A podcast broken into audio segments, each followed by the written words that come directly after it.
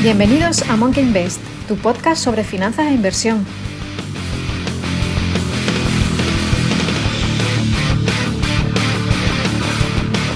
Bueno, eh, Samuel, muy buenos días, ¿qué tal todos? Eh, feliz buenos días. regreso del verano, ¿qué tal todo? bien, bien, verano tranquilo, ¿no? Como todo, muy caluroso y hoy nada, eh, maravillado y expectante por las lluvias que tenemos, afortunadamente. Ya era hora, ya que estábamos esperando después del, calor que ha hecho en España, bueno, en Sevilla ni te cuento, a ver si llueve, a ver si llueve. Un día que llueve ya estamos todos quejándonos. Uy, que está lloviendo, que no puedo salir a la calle. Siempre ¿Cómo somos? Siempre estamos rojezando. Lo mismo con la economía.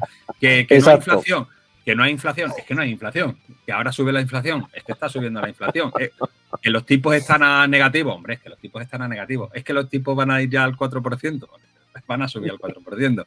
Nunca está mal. No, pero bueno, fuera, broma.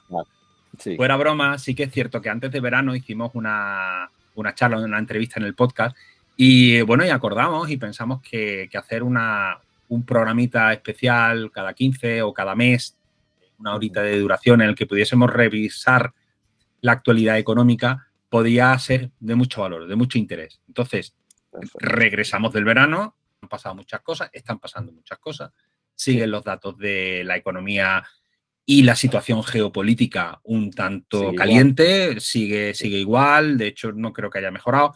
Hay muchos mm. focos de atención, el tema evidentemente de la invasión rusa sobre Ucrania, el tema de la energía con, todo derivado evidentemente de ahí, la inflación de fondo. Eh, hoy ha salido, me parece, ¿no? el, dato ya oficial de la inflación en España sigue... No, no, no, no, he tenido la ocasión de revisarlo, pero bueno, creo que sigue. Tampoco, pero sigue, me imagino que. Sigue en los entornos del 9-10%, me parece. Ahora lo vemos, sí. Ahora lo vemos. Con la subyacente para arriba. Por lo tanto, hay, hay varios temas. Hablamos eh, antes de, tener la reunión, esbozamos una serie de temas. Eh, y no sé por dónde quieres empezarlos, porque sí que creo que deberíamos hablar de la economía, de todos estos drivers, estos inputs de información que lo condicionan todo. Eh, y luego también yo creo que podemos hilarlo con un tema que, venimos en el foro charlando, que es el tema de las recompras, los dividendos. Los exacto. Dentro de poquito, el 24, me parece el sábado 24, voy a hacer un pequeño taller de dividendos, colateralmente hay que tocar esto también, por lo tanto creo que es un tema... Me interesa mucho tu opinión, ¿vale? Muchísimo, a ver cómo, cómo lo ves. Claro, ahí hay muchos, hay muchas cosas que, sí, hay muchas cosas que decir. Y, de hecho, incluso voy a hablar de, lo que normalmente se supone que son las ventajas para los, para los inversores y que ahí hay mucho mito porque luego con los datos no son exactamente lo que se habla muchas veces. Sí, ahí yo siempre digo que en economía eh, siempre hay dos caras, ¿no? De la misma manera, no hay nada que sea lo óptimo per se ni lo mejor per se, siempre todo hay un depende, siempre cada vez que se, encara a una filosofía de inversión o lo que sea. Y bueno, pues si quieres podemos empezar por, la economía. A ver, ¿qué destacarías tú de cómo está la situación a, día de hoy? Pues mira, ¿te acuerdas que, eh, estábamos diciendo que no me habías visto, pero el dato final de la inflación es un 10,5, ¿no? Y la subyacente disparada. Bueno, vamos a hablar un poquitín de las de la subida de los tipos de interés que ha habido últimamente, ¿no? ¿eh? y vamos a ver qué pasa. Lo que, lo que ocurre es que normalmente y tradicionalmente piensas que una subida de los tipos de interés de descuento de los bancos centrales van a, aliviar muchísimas cosas.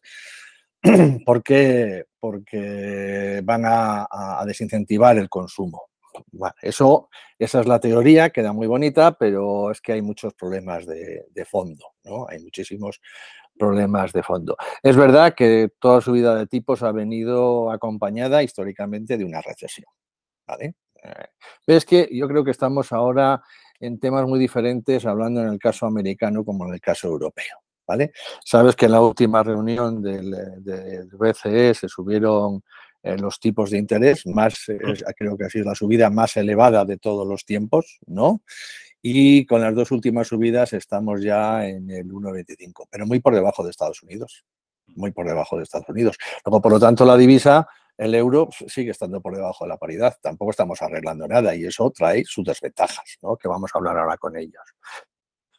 Eh, cuando estamos hablando de, esa subida de tipos, estamos hablando de muchos colaterales. El primero que nos viene a la cabeza es una subida del Euribor. Pero señores, el Euribor ya estaba subiendo. Y no es la primera vez en la historia del BCE que el Euribor y, el, tipo de, descuento del Banco Central o el tipo de, de referencia están muy, muy, muy alejados uno de otro. ¿eh? El Euribor bueno, hoy, hoy he leído una noticia en un periódico de un profesor que recogían las informaciones de un profesor universitario que decía que, el BCE eh, actuaba sobre los tipos del Euribor. Mm, no quiero recordar ni en qué periódico porque menudo burrada, ¿no? Menudo burrada. ¿eh? Entonces, el Euribor está, sabemos que es, eh, como siempre digo, él es el IBOR, el Interest Bank Offer Rate, es un tipo de interés de oferta, y del EU del euro, ¿no? Bueno, pues algunos todavía no se han enterado. Entonces, es una empresa la que lo lleva a cabo y lo que hace es coger los tipos a los cuales prestarían determinadas entidades financieras, ¿no? De ahí se sacan los, los outliers, los extremos, los que, los que son raros, y de ahí se hace una media y sale el Euribor. Y ese Euribor ha estado por encima ¿eh? Eh, mucho antes de que la subida de tipos de interés. ¿Van a solucionar esta subida a los tipos de interés? Bueno, pues voy a verlo desde dos puntos de vista. Uno de vista, del punto de vista americano y otro desde el punto de vista europeo, ¿eh? con todo lo que ello conlleva. En el caso americano, hay una, luego si quieres te envío unos, unos gráficos para que, o los ponemos en, el, en el, foro, y entonces esos gráficos nos están diciendo, mi memoria es horrorosa, o sea que voy a utilizar muy poca. Entonces, estamos hablando que eh, la expectativa, los tipos de interés son del 5,7, ahí ha bajado, eh, ha bajado el precio del petróleo y eso, pues evidentemente, ha animado a la baja. No es que haya hecho una, caída muy elevada, pero es que ha sido un punto y pico sea que es bastante considerable. Y eh, en un informe de la Fed de, Nueva York, pues esperan que la mediana, que, la, que, las expectativas de inflación a, tres años vista estén, en el 2,8. ¿Vale? Pero claro, eso es Estados Unidos, es Estados Unidos. Mientras no hagan burradas como aquí, pues a lo mejor puede ser, pero es que aquí estamos haciendo muchas burradas. ¿Qué ¿En qué afectan los tipos de interés? La subida de tipos de interés, pues hombre, ya sabemos. A la gente que está endeudada, pues eh, le va a costar mucho más. Al Estado, no te quiero ni contar, tenemos 1,5 billones con B de burrada, ¿no? Eh, de, inflación, con B europea, no con, no con B americana, ¿no? Y evidentemente, si los tipos de interés suben, eh, los intereses de la deuda van a subir más. Es decir, podríamos estar hablando de que los intereses de la deuda se pueden disparar a 60.000 millones, o el servicio de la deuda, es decir, el pago de intereses, se puede disparar a los 60.000 millones de euros. Evidentemente eso en, unos eh, presupuestos generales del Estado, pues ya me contarás la cantidad de recortes que se tienen que hacer. Bien, es verdad que hay estudios que dicen que si España recortase gasto superfluo, podríamos estar entre los 40.000 y 50.000 millones. Por lo tanto, pues si nos acomodamos, podría ser interesante, ¿no? Pero ¿va a funcionar en Europa exactamente como en, eh, América? Mi respuesta es que no. Mi respuesta es que no, pero además es muy, muy sencillo. Primero, vamos a tener, eh, vamos a seguir teniendo tensión ¿eh? por los precios eh, de la energía. Algunos dirán, hombre, ha bajado el petróleo, lo tenemos muy bien. No, no lo tenemos nada bien por una sencilla razón, porque la divisa, ¿no? La divisa todavía sigue estando por debajo de la paridad. ¿Va a subir? No, porque tenemos tipos más bajos que en Estados Unidos. Luego, por lo tanto, con los problemas que tenemos, la divisa va a estar ahí. ¿Qué ocurre? Pues que nuestras, exportaciones, nuestras importaciones de petróleo van a ser más caras. Claro. Lógico, lógico. Luego, por mucho que baje el precio del petróleo, seguimos teniendo un, lastre importante, ¿no? Segundo, tenemos unos problemas geoestratégicos, como has dicho, brutales y Europa se lo tiene que hacer mirar. En serio, se lo tiene que hacer mirar por una sencilla y tonta razón, por los precios del MIS de la energía. O sea, estamos ahora, resulta que hacemos un precio de la luz, ¿no? Con renovables, con carbón y con gas. Y resulta que en el peor momento de la historia, ¿no? Como es el actual, tenemos unos problemas eh, de, suministro de gas importantes. ¿Por qué? Porque dependemos fundamentalmente del gas de Rusia y del gas de Argelia. Alemania depende en un 75% del gas de Rusia. ¿De acuerdo? Luego, por lo tanto, eh, ¿qué hacemos? Pues, pues, no tenemos en cuenta otro tipo de, energías, ¿no? la renovable, la renovable es cara, la renovable es más barata, pero es intermitente. Yo así eh, me voy a, soy de los que se van a pasar a la energía solar, pero días como hoy que está lloviendo, pues hombre, la producción es más pequeña. ¿De acuerdo? ¿Algo podemos hacer? Pues hombre, sí, algo podemos hacer, pero es que este, eh, el precio de la energía solar en, la, en, la, en el mix de energía es prácticamente muy poquito, muy poquito, ¿vale? Luego, por lo tanto, tenemos que un problema estructural importante en, Europa, un grave problema estructural. Es la dependencia energética de otros países que encima además están en otro sitio, en otro, eh, eh, está enfrente. Hablamos de Argelia, que España ha perdido la Argelia, pero es que si vemos quién apoya eh, a quién apoya Argelia en la guerra, pues nos estamos dando cuenta que seguimos en los mismos bloques, ¿de acuerdo? El fracking, hombre, no sé si, si, tenemos en cuenta el fracking, pero eh, en España se ha dicho que para qué vamos a sacar el petróleo y el gas que tenemos en Canarias, que nos lo quiten los marroquíes y ya está, porque la bolsa no es de nadie. Tú pinchas en tus aguas y si la coges, pues es para ti, ¿vale?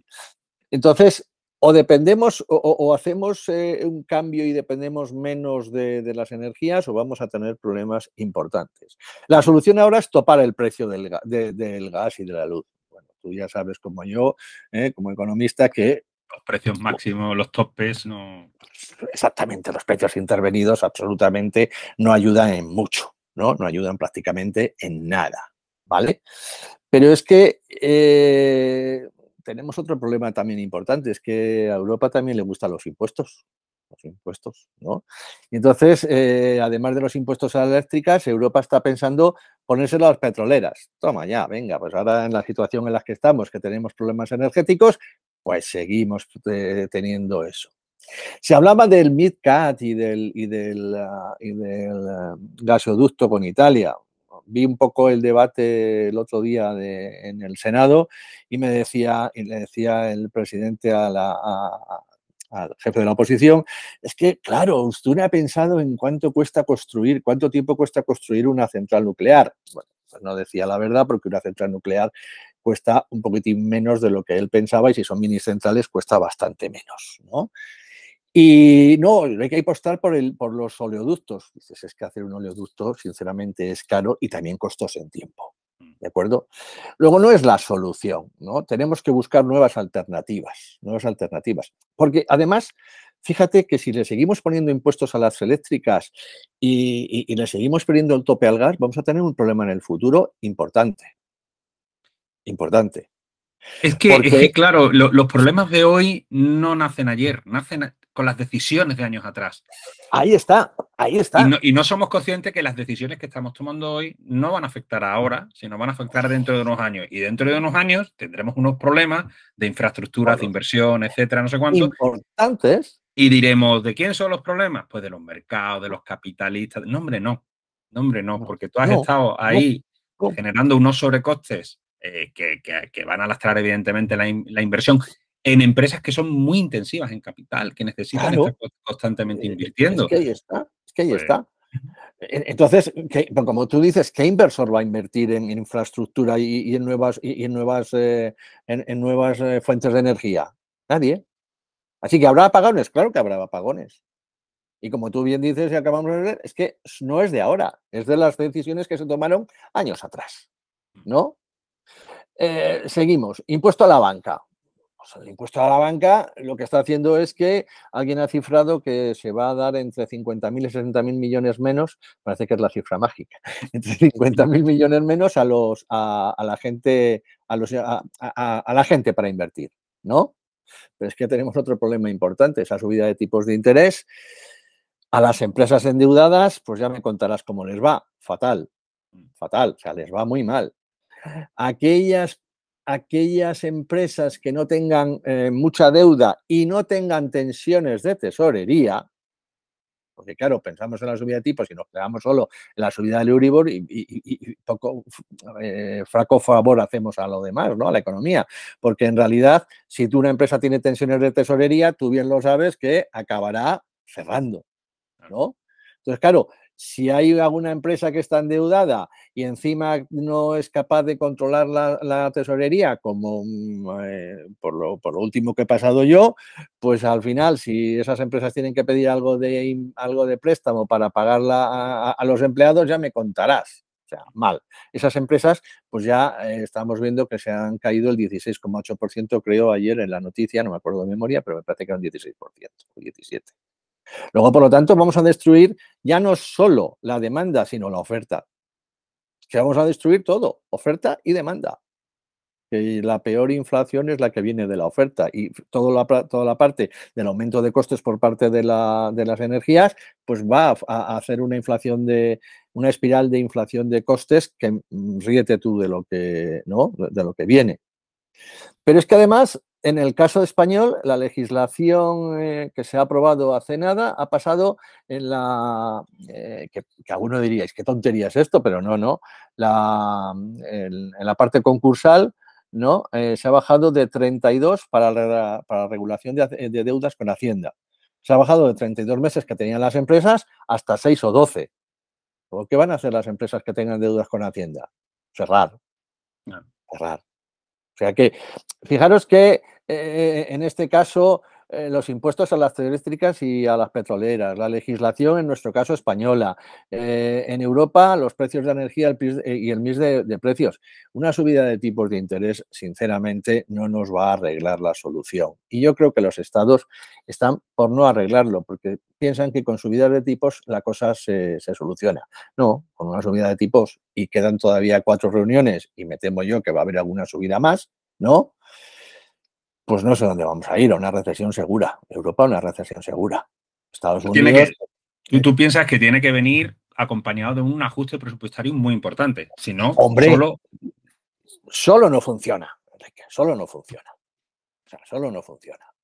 O sea, estamos pensando que si solo subo los tipos de interés, ya lo, desincentivo la, economía y ya está. Eso podía ser hace unos años cuando, la, cuando era un sector o, algo así, pero claro, desde el 2008 que atacó al sistema financiero, que es evidentemente el pilar de todo esto, pues no hemos estado tomando medidas. O sea, llevamos desde el año 2008 pues eh, una década y desde el año 2008 casi dos décadas perdidas. Casi dos décadas perdidas. Y o se toman medidas reales de presupuestarias, ¿no?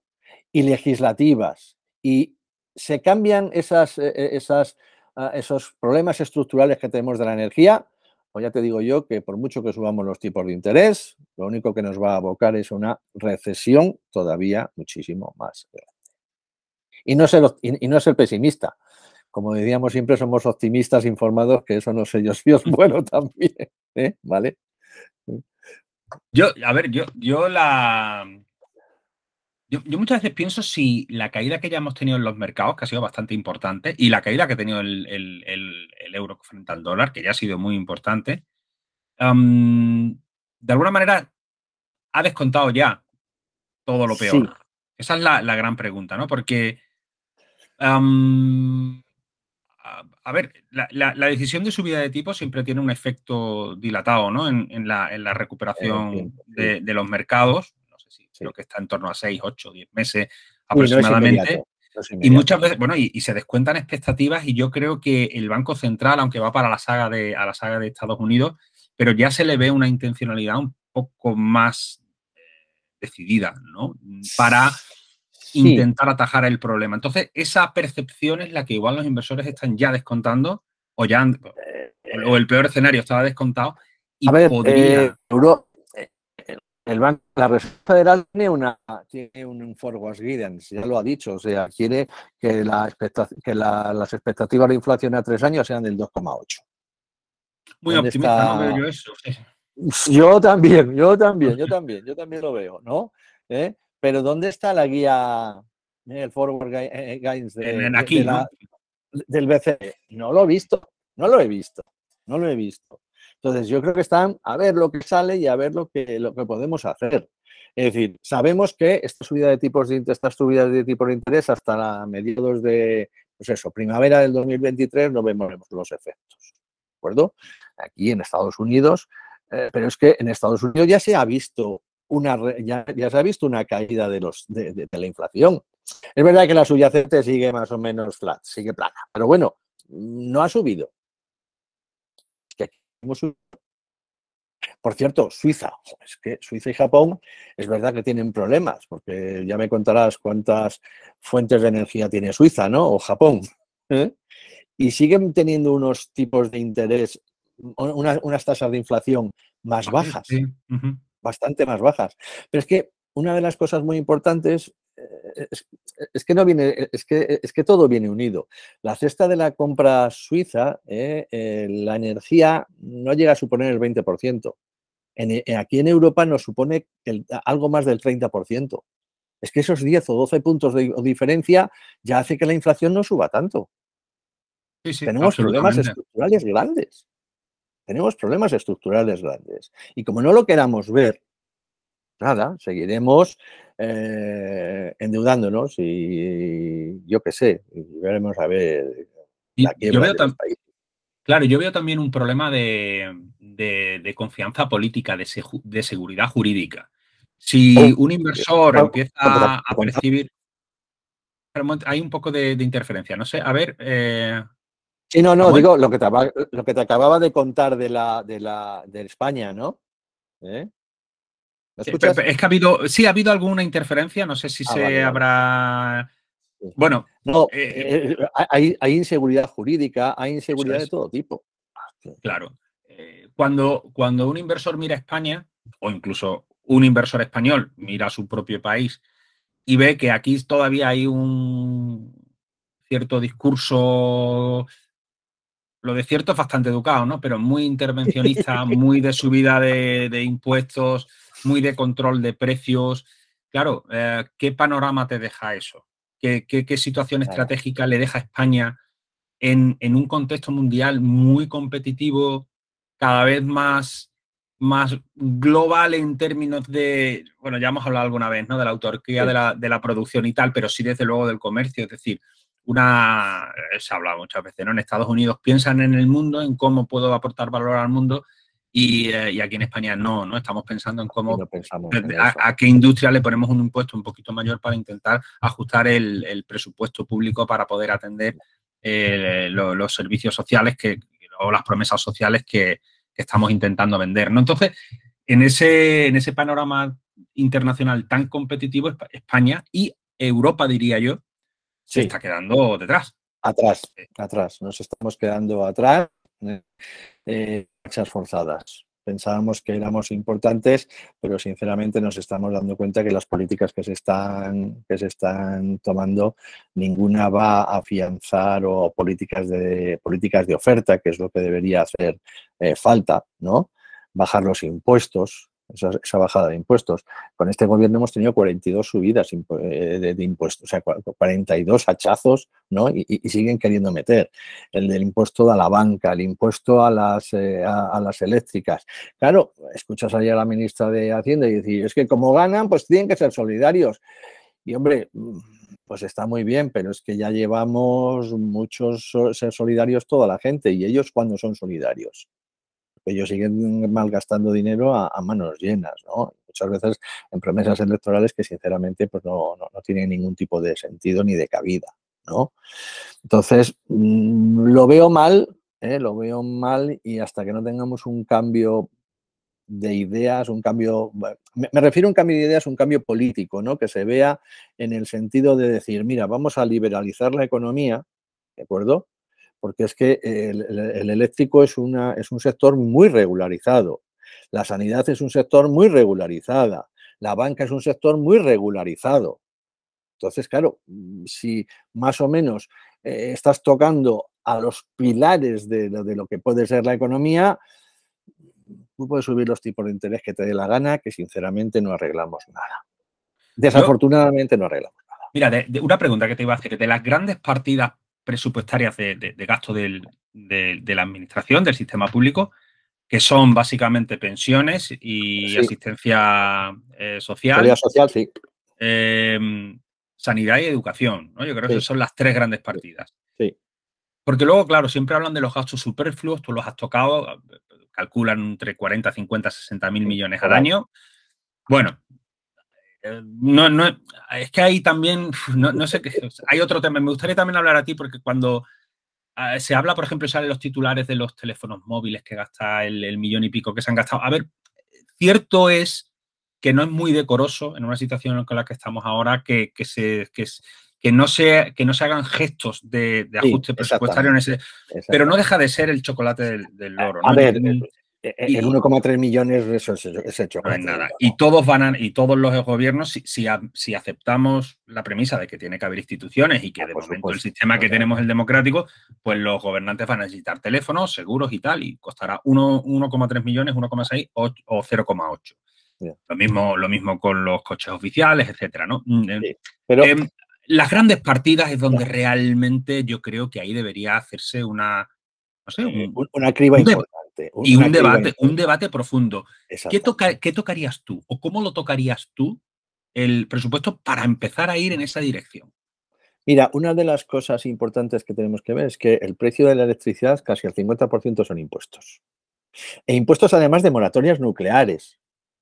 O sea, quiero decirte que, ya, las debimos, ya las hemos pagado mucho. El, problema del de, topar los precios es que al final seguimos pagando la luz muchos años después con temas de moratorias. Entonces, el cierre de las nucleares, ahí nos está llevando una cantidad ingente de dinero eh, eh, importante. Eh, los impuestos a los hidrocarburos, que también son importantes. Otra cosa que no, hemos, que no ha hecho Hacienda, la deflactación de la inflación. No es lo que ha hecho. O sea, lo primero que habría que hacer es deflactarla, ¿eh? tener en cuenta la subida de la inflación en los, eh, en los impuestos. Es que eh, hemos pasado de hacer de, 190 de 160 mil millones de ingresos a 223, una cosa así. ¿vale? Sí, sí, es que han ingresado mucho más. Que, fíjate, o sea. la, situación al Estado le está viniendo muy bien, si, no tiene disturbios sociales, pero porque la inflación les amortiza la deuda y además están recaudando más. Es que ahí está, es que ahí está. Entonces, una, una primera medida, la deflactación de los tipos de interés ¿eh? en la sería una medida importante. Otra medida, ajustar los, ajustar los impuestos en los precios energéticos. Y otra medida importante sería eh, hacer políticas de oferta bajando los impuestos a la seguridad social. Es que Madrid, que es el que tiene menos impuestos, está recaudando más leche. Eso ya lo, eso ya lo sabemos, ¿no? Luego, por lo tanto, con esas tres medidas ya aliviaríamos y mucho a las empresas. No topes el precio, no tiene sentido. Quítale impuestos, que tienes impuestos a, montones, ¿no? ¿Eh? Ahora tenemos en el de la luz 0,22 euros por kilovatio, creo, de un impuesto del Real Decreto de nos... pues otro impuesto más, y otro impuesto más, y otro impuesto más. Entonces, ya solo con esas tres medidas podríamos aliviar mucho la carga. ¿Eh? y, se podrían gastar 1,3 millones de euros en los teléfonos que no pasaría absolutamente nada, ¿vale? Entonces, solo con esas medidas yo creo que ya tendríamos eh, artillería suficiente como para poder hacer ya cosas, ¿vale? Lo de la cesta de la compra, el, problema actual de la cesta de la compra. Y te viene Carrefour y pone el desodorante, el no sé qué, pero ¿dónde está el pan, la leche, los huevos y las patatas? No juguemos con esas tonterías, que a la gente no le interesa eso. No, no, no subas los precios, no subas los precios de, forma artificial y ya veas como el mercado, que para eso son los precios, el precio es el que hace vaciar la oferta y la demanda, no el que hace igualar la oferta y la demanda. Si no sabemos eso, eh, que es primero de economía, pues, pues mal vamos. O sea que simplemente con eso ya tendríamos bastantes soluciones. Ah, y luego arreglar el, el mix de la energía, ¿eh? que no sea que el último que entra, que es el gas y el más caro, sea el que me dé la luz. Mm. Por favor, tenemos todavía cosas por ahí. Mira, leía el otro día que más o menos el, periodo medio de construcción de una central nuclear está en torno a los cuatro o seis años. Sí. Dependiendo. Mm. Eh, pero que todo es empezar, el tiempo pasa. O sea, hace, parece que hace seis meses que fue el principio del COVID y han pasado casi tres. Han pasado casi tres. Dos, sí, bueno, casi tres. Dos, y, medio, dos y medio. El tiempo pasa, es cuestión de empezar a tomar ya medidas y, aprobar el, bueno, en fin, la construcción de centrales nucleares y en cuatro o cinco años podríamos empezar a tener ya solucionado esto y lo que tú hablas de, centrales nucleares pequeñas, Claro. Centrales nucleares. China estaba leyendo que tiene 52, 21 centrales nucleares ya bajo construcción y 31 planificadas. 52. China. 50, y tantos ¿eh? entre construcción y planificadas más las que tiene. Exacto, más las que tiene. India, India 20. Turquía 4, Corea 3, Rusia 28, Reino Unido 4, Estados Unidos 5, Argentina 2, sumando en construcción ya planificada. Egipto, Egipto 4. ¿Dónde está España? ¿Dónde está Europa? ¿Dónde está Europa? O, dónde, está Europa? ¿Dónde, está, Europa? Porque ahora, si, si, no, si, somos, si somos realmente rigurosos, el Reino Unido ya no es eh, Europa como tal, ¿no? ¿Eh? Sí, sí, sí, pero que fíjate que es el único que se ha, se ha ido de la, de la Unión Europea, que es el que está teniendo en cuenta la energía nuclear. ¿Dónde está Europa? ¿Dónde está España? Es decir, hay muchísimas cosas que, y evidentemente seguimos dejando pasando el tiempo, seguimos dejando, y como tú bien dices, tendríamos ya media, media central construida desde que empezó el COVID. Exacto. Y, y, desde que empezó la crisis del 2008 ya tendríamos muchas funcionando. Y un mensaje, un mensaje a, los inversores. Exacto. Oye, igual el, el, coste ahora mismo de la energía está tanto, coyunturalmente y tal, no sé cuánto, pero es que de aquí a, cinco años lo, vas a tener, lo vas a tener a la mitad. Ahí está. Y, eso le permite al, inversor y al empresario planificar, proyectar. Ahí está. Y, proyectar costes, porque es, es, fundamental. Bueno, y tú has estado, hace poco contabas tu experiencia dentro de, CFO, dentro de la dirección financiera de una empresa, donde no había números, no había cálculo, no había nada. No había nada, nada, nada, nada. Y además una empresa que, que, facturaba entre 25 y 30 millones de euros. O sea, ¿Vale? Yo en alguna, en alguna financiación estructurada he estado por ahí, entonces cuando veías que el molinillo no funcionaba, dices, no cae el euro. Pero ya te digo que fíjate que, hablamos de subida de tipos y esto nos lleva a, mil cosas. O sea, no es... Eh, tú te ves a los, a, los, eh, a, la, a la prensa la subida de tipos, ya, con esto frenamos la inflación. No, mire, señores, llevamos ya un ratito hablando de todo lo que arrastra y todo lo que conlleva detrás. No es tan sencillo. Si fuese tan sencillo, eh, o todos seríamos multimillonarios o, todos serían gobernadores, ¿no? Pero es que ni los gobernadores de los bancos centrales eh, están ahí. Eh, el mensaje importante es que la Fed, vaya a llegar o no vaya a llegar, tiene una guía. Mm. Mensaje en Europa, no tenemos guía y veremos a la siguiente esto a ver qué pasa y veremos a ver qué pasa y, sin, y se siguen y, seguimos sin tomar medidas que realmente yo creo que he puesto unas cuantas no muy gordas y muy importantes.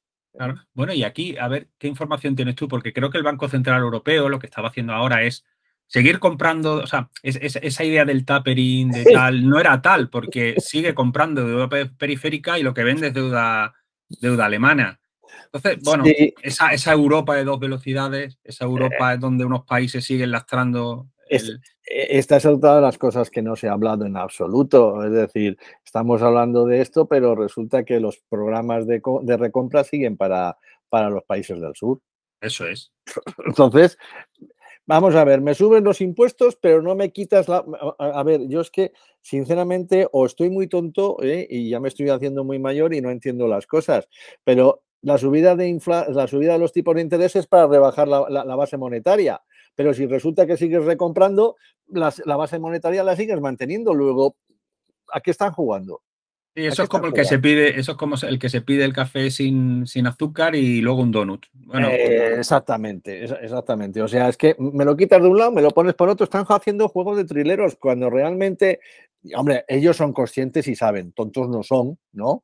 Tontos no son, pero la mayoría de la gente sí que suele ser, se quede en el, en el anuncio de que, uy, suben los tipos de interés, ay, ¿cómo va a estar? ¿No?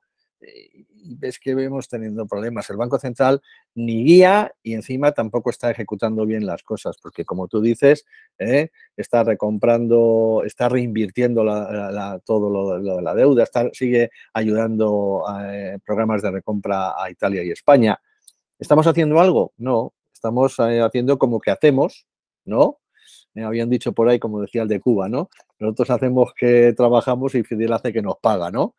Pues, pues aquí estamos haciendo lo mismo. Aquí estamos eh, eh, subiendo los tipos de interés para parecer que estamos frenando, la inflación, pero por otra parte seguimos alimentando la base monetaria. No tenía ningún tipo de sentido. Y así, sinceramente, nos va mal. Yo, creo que ahí se, se, proyecta un poco esa dependencia de lo político que tiene el Banco Central Europeo a la política europea y la independencia que tiene la Fed hacia la política americana. Sí. En teoría, los bancos centrales deberían ser independientes. Independientes, independientes. absolutamente independientes, que velasen por la economía y tratasen de estabilizar los precios, fundamentalmente. Ese es su objetivo. Pero claro, eso entra en conflicto con los intereses del político. Ahí está. Y ahí, viene la intervención política, porque al fin y al cabo el Banco Central es una institución muy politizada. Politizada, muy politizada, hombre. Si ves, si ves que hemos tenido, o sea, la cabeza del Banco Central Europeo ahora han sido ministros en, sus respectivos gobiernos, tanto el gobernador como el vicegobernador. Bueno, pues ahí está, o sea, esto para eso querían muchas comunidades sus, cajas de ahorro, para hacerles sus bancos centrales y, manejar la, política, la política financiera, ¿no? Ah, entonces, claro, si no tocamos, si no tocamos eso, ¿no? Y, no damos seguridad jurídica, ya me contarás quién va a invertir, ya no solo en España, sino en Europa. Seguiremos siendo cada vez menos, cada vez menos, y no lo vemos, no lo vemos y, Samuel, yendo ya al plano, al plano más eh, empresarial, aunque hemos tocado alguno, algo de manera colateral, porque yo siempre digo que la macro, ¿no? que, parece como que algo ahí, una economía que va aparte de la vida real, no, no, para nada. O sea, influye de manera muy directa en, la economía de base, en, las empresas, en el consumo, etcétera. ¿no? Entonces, yendo al, tema empresarial, lo has tocado pero me gustaría ya derivarlo al tema de las recompras de acciones, ¿no? Pero tú, has comentado que los tipos de interés influyen muchísimo en el coste de la deuda. Las empresas normalmente, muchas de ellas tienen una parte con capital de terceros, eh, financiado o bien con, entidades financieras o bien con acreedores, con bonistas, a los que hay que darle un tipo de interés. Si esos tipos de interés suben, pues obviamente el coste de esa deuda va a aumentar, va a aumentar. lo que incide directamente en su cuenta de resultados, más gastos financieros menos beneficios. Entonces, aquí derivo a, a la política de gestión del capital que han tenido las compañías y que tienen las compañías. Me explico. Sí. Y, para que lo entienda la gente. Al final, una empresa eh, tiene un negocio que le genera un capital, un dinero, eh, un flujo de dinero. Y con ese dinero puede hacer cosas. ¿Qué cosas puede hacer básicamente? Pues lo puede mantener en reserva, en tesorería, por lo que pueda pasar. Puede, puede seguir reinvirtiendo en el propio negocio, ¿no? Puede pagar dividendos, eh, puede repagar deuda, ¿no? Amortizar deuda, o si no tiene suficiente dinero, emitir deuda para financiarse, ¿no? Con, financiándose con capital externo. O puede recomprar acciones. Entonces aquí se abre un debate muy interesante, es cómo, qué prácticas tienen las compañías a la hora de alocar, eh, eh, distribuir su dinero. Y la recompra de acciones claro, su capital. Y la recompra de acciones ha sido uno de los eh, destinos del dinero, del flujo libre, de caja libre de muchas compañías durante, bueno, no solo los últimos años, sino ya es algo que viene de hace muchísimas décadas. Y, se ha llegado a eh, eh, prohibir en determinados momentos. Viene de, la década de los 80, o sea que no es nuevo, ¿no? Y como tú dices, ha llegado a, prohibir, ¿no? Y ahora se está haciendo y, vuelve a, desen, desincentivar ¿no? esas recompras, Dios mío, a veces, ¿no? un impuesto de un 1%, me parece, sobre los buybacks. Sí, sí, pero además, además, como, bueno, ya lo adelanto, es una en la ley de, en la, en la ley de inflación que ha firmado Biden, ¿no? ¿Eh? En, la, en el de para, para, mantener la inflación que ha firmado en Estados Unidos ha puesto el 1% los demócratas querían el 2, entonces al final se han quedado en el 1, ¿no? Pero bueno, a ver, como bien dices, no es una empresa de, no es lo de, no, es ahora, o sea, esto viene de los, de los años, de los años 80, ¿de acuerdo? De los años 80, eh, que se recompraron muchos títulos. Como tú bien dices, evidentemente, cuando tú ganas dinero, puedes hacer con él lo que te apetezca, ¿no? lo normal es que, eh, lo normal es que veas capes en las empresas, ¿no? Que son lo que, lo que van a incentivar. Ah, por cierto, luego veo que esa, e, ese acta eh, si hay empresas que lo que van a hacer es favorecer a los fondos de empleados, entonces no pagan el 1%. Ah, vale. Si se reinvierte un poco en la, base social de pensiones, planes de pensiones, etcétera. O no tanto a lo mejor.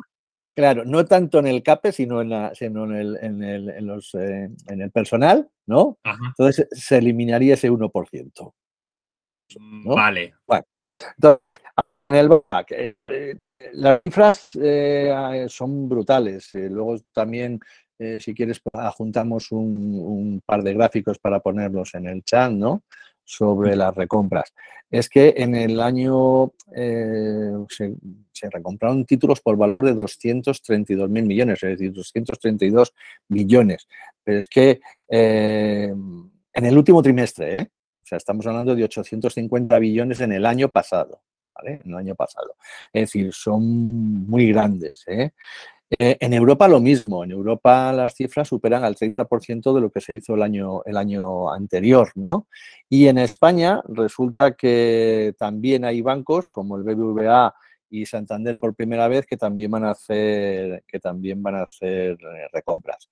Es verdad que, por ejemplo, en Europa pues, se han destinado el 9% de eso a la, a, la, a la, recompra y, sin embargo, los americanos han destinado el 28% de los dividendos a, recompras. Fíjate que no es una cifra, es una cifra elevada, pero estamos hablando de un 28%. Luego, tanto, queda casi, eh, nos queda un ochenta y tantos por ciento para destinar a nuevas, eh, nuevas compras. Eso es un, ¿no ves? ahí viene ya un pequeño mito, ¿no? Hay muchísimas cifras, eh, pero ¿y no se va a invertir? No, o sea, se está invirtiendo porque la cifra eh, es elevada, pero no fuera de lo común, es decir, un 20, un 28, si quieres un 30, y todavía queda un 70% de los dividendos para, para, para, la, para volver otra vez al negocio.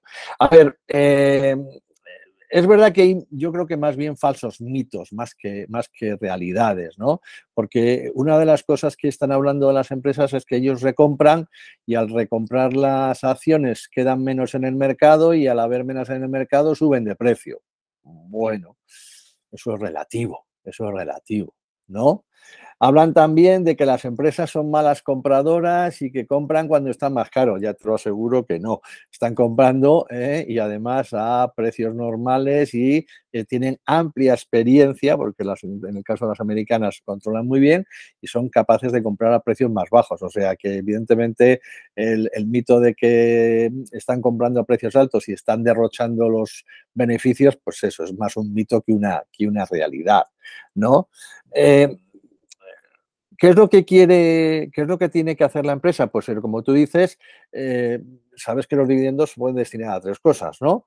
¿Eh? O reinvertirlos en nuevos, en nuevos productos, es decir, más, más capes, en realidad más capes, ¿no? O pueden repartirlos entre, entre los accionistas de forma de dividendo, de cash, y yo siempre he sido muy burro, ¿eh? y perdónenseme la, la, la, voluntad, pero yo siempre digo que, una, que una, un pago de dividendos es una reducción de capital de la empresa, ¿no? Porque lo que te estás haciendo es descapitalizando. Un pago de dividendos es una descapitalización de la empresa. O sea que si lo destinas todo a dividendos, ya me contarás, ¿no? Y luego también em, pueden hacer, eh, para controlar más, para controlar más los directivos, lo que pueden hacer es amortizar esa, esa, compra de acciones, ¿eh? amortizándolas, y entonces eh, como hay menos porcentaje de gestión ¿no? Eh, fuera de, la, de, la, de, los, de las empresas, pues ellos tienen todavía mucho más control. ¿no? Una de las cosas que se le criticaba es que estaban diciendo que estas, que estas que estas, y sobre todo eran los demócratas en Estados Unidos, que estas acciones que se, que se recompraban era para pagos de incentivos a los, a los, a los eh, directivos, ¿no? Y que no iban a, a pago de salarios y cosas por el estilo. Bueno, ahí incluso podría haber, ya te digo, una, podría haber una, una, media verdad, ¿no? Y evidentemente ya te digo que la legislación que ha firmado Biden está en eso. Y como acabo de comentar, el 1% es si, si, se hacen las recompras y si van para fondos de pensiones, pues ahí ya no, no actúa ese 1%, ¿vale? ¿Tiene ventajas para los, eh, para los eh, inversores? Sí, porque ya digo que el mito es que al tener menos acciones en el mercado suben los precios, pero se ha demostrado que no, ha demostrado que bueno, a ver, yo, ahí, a ver, discrepo, bueno, discrepo, tengo, tengo otra forma de verlo, tengo otra forma de verlo. A ver, obviamente el, precio de las acciones no puede tener una, influencia a medio largo plazo. Corto, corto y medio, corto y medio, más bien. Sí, no, pero, pero, quiero decir, al final, lo que hemos hablado, ¿no? La diferencia entre valor y precio, ¿no? O sea, el, valor de una compañía no tiene por qué estar siempre alineado con su precio, de ahí que haya discrepancias, arbitraje y márgenes para, poder hacer ese, esa, e, e, esa, esa, idea de, que el, precio, el precio vaya a confluir con el valor intrínseco de la compañía, pero que no siempre tienen que estar alineados, porque partimos de la base que los mercados eh, no son eficientes. Entonces, cuando, cuando se recompran acciones, lo que sí que realmente se está eh, reduciendo es el valor, valor fundamental de la empresa por acción. Eso, es así, el beneficio por acción. Al final, hay menos acciones en circulación, tal. Es cierto, claro, es cierto que a nivel de precio de cotización no tiene por qué estar eh, correlacionado al 100%, porque uno puede hacer un, un ejercicio de recompra de acciones que por lo tanto el beneficio por acción aumente, porque eso es así, al final es matemático, el beneficio se reparte entre menos acciones pero que el precio de cotización, que es oferta y la demanda, no lo reconozca. Entonces no tiene por qué haber una correlación inmediata ni a corto ni a medio e incluso a largo tampoco, ¿no? Porque eso, en el largo plazo se podría deteriorar la empresa por otros factores y al final el precio reflejarlo con una, caída de la cotización. Pero sí que le estás aportando al accionista un mayor valor de, la empresa por acción. Sí, y lo normal es que pueda tener cierta reacción de las acciones al alza de, claro, de alguna manera es como cuando pagas, cuando pagas dividendos, lo que tú decías, al final, por, una cuestión contable, eh, se, baja del precio de la acción, porque es que tú estás descapitalizando a la empresa. Claro, vamos. Luego el, luego el mercado, por, factores que pueden estar influenciados por esa información o por otra, puede ser que corrija esa diferencia, porque entra más demanda, lo que sea. pero, pero no tiene nada que ver, o sea, realmente tú estás descapitalizando a la compañía. Cuando recompras acciones estás haciendo lo mismo, lo que pasa es que en este caso estás aportando valor eh, a la acción. Otra cosa es que a lo mejor la oferta y la demanda no lo tenga por qué reconocer y efectivamente uno piensa que tiene que ser una acción-reacción, una causa y efecto absoluta. Claro, no, no, o sea, no, hay una relación causa-efecto, no hay relación causa-efecto, pero bien es verdad que eh, se estaba hablando que muchas de estas recompras los, los directivos lo estaban haciendo para si me apuras un poquitín, maquillar los números porque ese beneficio por acción, ese EPS, va a subir, ¿no? Y entonces posicionarse de cara al futuro. Claro, si eso te lleva a que se siguen manteniendo los dividendos, pues a lo mejor ya hay más gente que compra, es un bien más escaso, luego el precio sube, ¿no? Entonces, bueno, pues evidentemente no hay una correlación, pero no hay una correlación directa, pero sí a corto y medio plazo sí que existe esa, esa, esa correlación, ¿no? Cuidado que esto también puede llevar a otra cosa. Podemos estar pensando que las recompras de acciones se hacen porque no tienes dónde invertir. O sea, el inversor puede verlo al revés, ¿eh? que es lo que estabas tú hablando. O sea, el inversor puede decir, oye, ¿por qué están recomprando? Porque podrían destinar ese dinero a CAPES para poder, o, o, es efectivo, como hace Apple, para comprar nuevas empresas y seguir en el futuro. Si no lo están haciendo es porque no tienen ideas. O sea, que cuidado que esto lleva a los dos, a los dos caminos. Puede subir el precio o, puede no subir, ¿eh? o puede no subir el precio, ¿vale? O sea que básicamente eh, tiene ciertas ventajas para los accionistas, pero que cuidado que eso también le puede, le puede venir de, cara. En el, en el, caso, por ejemplo, de Apple, tiene, tiene pensado recomprar hasta el 2026 el 15% de su capital. Apple lleva una política de recompra de acciones muy, muy agresiva, en torno a los 90 mil millones de, dólares anuales en recompra de acciones. Sí, sí, Hasta en los últimos ha ido recomprando entre el 3 y el 4 y ya tiene una guía, ¿eh? o sea que esa guía está, esa guía existe. Lo que pasa es que eh, Apple, Apple tiene una cantidad de dinero en efectivo, ya sea en cash o en, en activos financieros, que es, es tan brutal, estamos hablando de 200 mil millones de dólares. Estamos hablando de que es, el, e, e, es eh, mayor que el PIB de muchos países, el liquidez. Es que cada, cada año te genera, genera su negocio más de 100 mil millones de dólares vendiendo iPhone, eh, iPhone, bueno, y otras cosas, ¿no? Pero, eh, y, servicios. sí, sobre todo hardware, pero es verdad que los servicios están creciendo mucho, creo que pesan ya un 20%, no sé si tanto, pero bueno, van ganando evidentemente peso, que, ahí también tendríamos para un debate muy interesante, ¿no? Esa, esa, esa apuesta o esa eh, deriva que está cogiendo Apple para los servicios, que creo que para mí creo que es inteligente, pero... Quiero ver los resultados de en septiembre, ya el trimestral, a ver cómo le está afectando esta subida de precios, ¿no? Y el iPhone 14 que... Eh, o sea, yo tener un, teléfono que tiene, me parece que era en la configuración de dos teras, que valga 2.000 euros, Tú no sé, pero yo con 128, con 64 casi me apaño, ¿no? Sí, bueno, yo, el otro día lo comentaba también en, Twitter, ¿no? al final llama la atención, yo lo puse como de manera jocosa, ¿no? Dos mil y pico de euros ya un teléfono. Pero bueno, no deja de ser el, producto aspiracional, el que crea la marca, el que crea el, deseo, y luego la gente se compra el iPhone 12. Por, sí, eh, no, por 900, ¿no? Que es donde está el precio medio, que habrá que observar si han conseguido subir ese precio medio. Pero lo, que pasa, lo que pasa es que, por ejemplo, en, el, en los iPhones eh, no tan grandes como el Pro Max, ¿no? Están teniendo, han puesto el mismo, el mismo chip que la versión anterior, cuidado que esa innovación a lo mejor les puede frenar. Por eso digo que debemos estar atentos a los beneficios, o sea, a los resultados del tercer trimestre para ver si realmente su política sigue siendo adecuada. ¿no? Yo, por, yo por eso creo que la apuesta de Apple tiene que seguir por, por la línea de, servicios servicios de cloud, porque son, son ingresos mucho más recurrentes, tienen más capacidad de subida de precios y obviamente los dispositivos pues le siguen siendo una, una fuente de generación de dinero extraordinaria que no se debe renunciar a ella, ¿no? Pero que en el futuro, en los próximos 10, 15 años, no sé si a través también del metaverso, porque están también apostando. Están en ello, están en ello también. Eh, pero, pero, pero intentar que haya ahí un flujo de servicios de suscripción. Bueno, ya tiene de suscripción el iCloud, el, lo del Apple Fitness, tiene varios. El Apple TV, el, tema del streaming.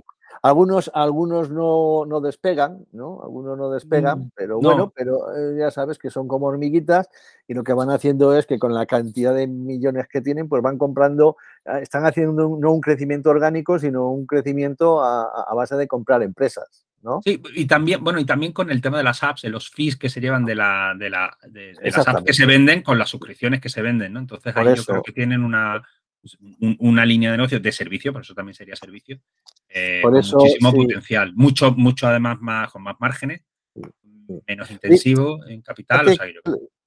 Fíjate, que el tema, tema ah, se me ha pasado.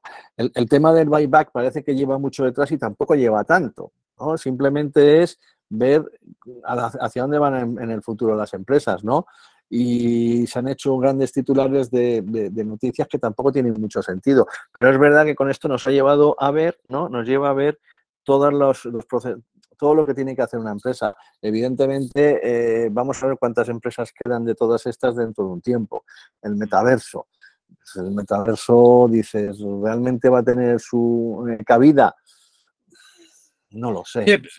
joder, si se abre ahí otro debate interesante, ¿no? Y es el, con, con, el, con el gasto que tienen las compañías en investigación, en investigación y desarrollo. El Buffett eh, hablaba y habla de, que no le gustan las empresas con, que, tengan que destinar mucho dinero a investigación y desarrollo, porque de alguna manera lo que se están mm, trasladando es esa fuerte competencia en el sector, esa necesidad continua de estar reinventándose, si no, no venden. ¿no? Entonces, de hecho, si uno mira la cartera de Buffett, el 75% de su peso son 5 o 6 compañías, Kraft, Apple, Nestlé, Visa, no, Coca-Cola, no, Nestlé no está en el 75%, pero es que ninguna de esas 75%, ninguna, tiene gastos de, investigación y desarrollo. No, no, no tienen, son residual, no sale, vaya. Claro, son empresas ya muy maduras que al final lo que tienen es una buena base de demanda porque tienen un producto eh, que ya es conocido y, poco más, ¿no? Pero... Y si te vas a, los Meta, a los Google y tal, es que estamos hablando que Meta ha gastado en, investigación y desarrollo más de 20 y pico mil dólares en el último ejercicio, en 2021, lo que representa el 20% de su facturación. Entonces, claro, eh, una empresa que necesita estar gastando el 20% de su facturación para intentar posicionarse en un nuevo segmento de negocio que no se sabe cómo va a evolucionar, que no se sabe cuál va a ser la, construcción de ese nuevo ecosistema de, monetización. Eh, yo creo que es arriesgado. Hay gente que dice, bueno, va, sí, pero Meta, en el caso de Meta, en el caso de no triunfar, de pronto reduciría un 20% de, de, gastos, o un 15, lo que sea, sobre sus ventas y eso sería más margen con un negocio ya establecido.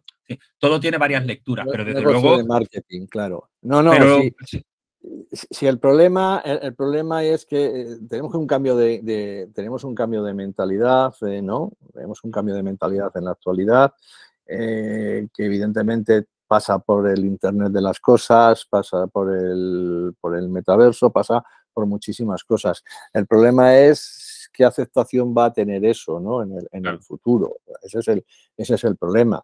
Eh, Coca-Cola sigue vendiendo Coca-Colas desde hace siglo y pico, ¿no? Entonces, eh, eh, van a cambiar los gustos, van a cambiar las nuevas mentalidades. También es verdad que a las nuevas generaciones se les está enseñando a cambiar esas mentalidades, ¿no? Y, y, es más, la cabeza agacha en el móvil, pero es que si te das cuenta, tú y yo que ya de milenia tenemos poco, ¿no? Yo menos todavía. Serás tú, serás tú, porque yo estoy. No, no, por ¿eh? supuesto.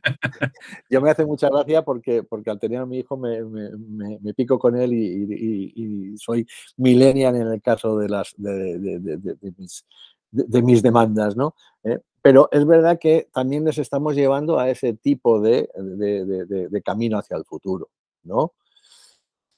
¿Estarán, seguirán las mismas empresas estos eh, ahora que estamos acabando una etapa de abundante liquidez, baja inflación y, bajos tasas de interés? Pues no lo sé. Ese es un, debate muy interesante que podríamos llevar a cabo para, ver el futuro, ¿no? Claro, y volviendo al tema de las recompra de acciones, ¿no? Qué inteligente ha sido toda esta política de recompra de acciones en muchas compañías que igual la han hecho por satisfacer al accionista, etcétera cuando ahora podemos llegar a una década o unos años complicados donde a lo mejor no te, no te importaría tener un colchón de tesorería importante. ¿Hasta qué punto el dinero ocioso, aunque se pueda devaluar, aunque tenga un costo de oportunidad, etcétera, no es un seguro importante y de mucho valor para muchas compañías? Es decir, todo lo que se le ha criticado, criticado a Apple o a otras empresas con un general brutal o lo que sea, ojo, cuidado, que puede ser su, o Inditex, que puede ser su tabla de, salvación en esta época. Porque además, además incluso como hemos contado antes en lo del COVID, ¿no? Pues eh, después de los, de los, años malos que hemos tenido, ¿no? Eh, las empresas, en el caso americano y también eh, europea, muchos han recuperado parte de sus beneficios, ¿no? Y entonces esos beneficios, pues a lo mejor tener, está muy bien como Apple tenerlos en liquidez, porque a lo mejor ahora los precios están bajos de empresas que puedan estar eh, saliendo, startups o algunas por el estilo, ¿no? Y, puedan, y puedan y hacer crecer sus negocios propios vía compra de acción, vía compra de acciones de las otras empresas y decir, lo que hago es tener liquidez, ¿no? Tener más reservas. Eh, o, lo que hago son, es tener acciones para luego hacer un cambio si voy a hacer un proceso de fusión con otro tipo de empresas, ¿no? O sea que, que sí que puede ser una, puede ser una estrategia inteligente, ¿no? Pero no ya desde el punto de vista como te lo pone la prensa, sino desde este punto de vista que estamos tratando, es decir, nuevas posibilidades de inversiones más baratas en el futuro. Eso, eso yo lo veo también, lo tengo muy claro. Y otro tema de la recompra de acciones, y yo creo que con esto más o menos tocamos así todos los flecos, eh, que, lo hemos tocado de manera colateral, es primero que pueda haber un incentivo perverso eh, por determinados equipos directivos hacia la recompra de acciones, porque eso puede incentivar o o, hacer subir el beneficio por acción y que por lo tanto pueda haber una cierta eh, preponderancia que las acciones suban en el futuro, por lo tanto su remuneración que puede estar eh, vía, acciones. de acciones por stock option o bien porque llegan a unos, determinados niveles de, ratios o de umbrales de beneficio por acción, por lo tanto puede haber un incentivo progreso para que realicen políticas de recompra de acciones cuando realmente igual no es el mejor destino del dinero. Y luego el otro tema, que sí que no lo hemos tocado, es que, a ver, yo creo que la recompra de acciones al final a, los gobiernos, a los estados no les interesa porque no pasas por caja.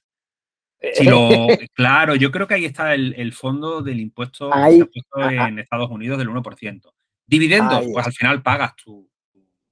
A ver, eh, eh, eh, has tocado un tema importantísimo, has tocado un tema importantísimo.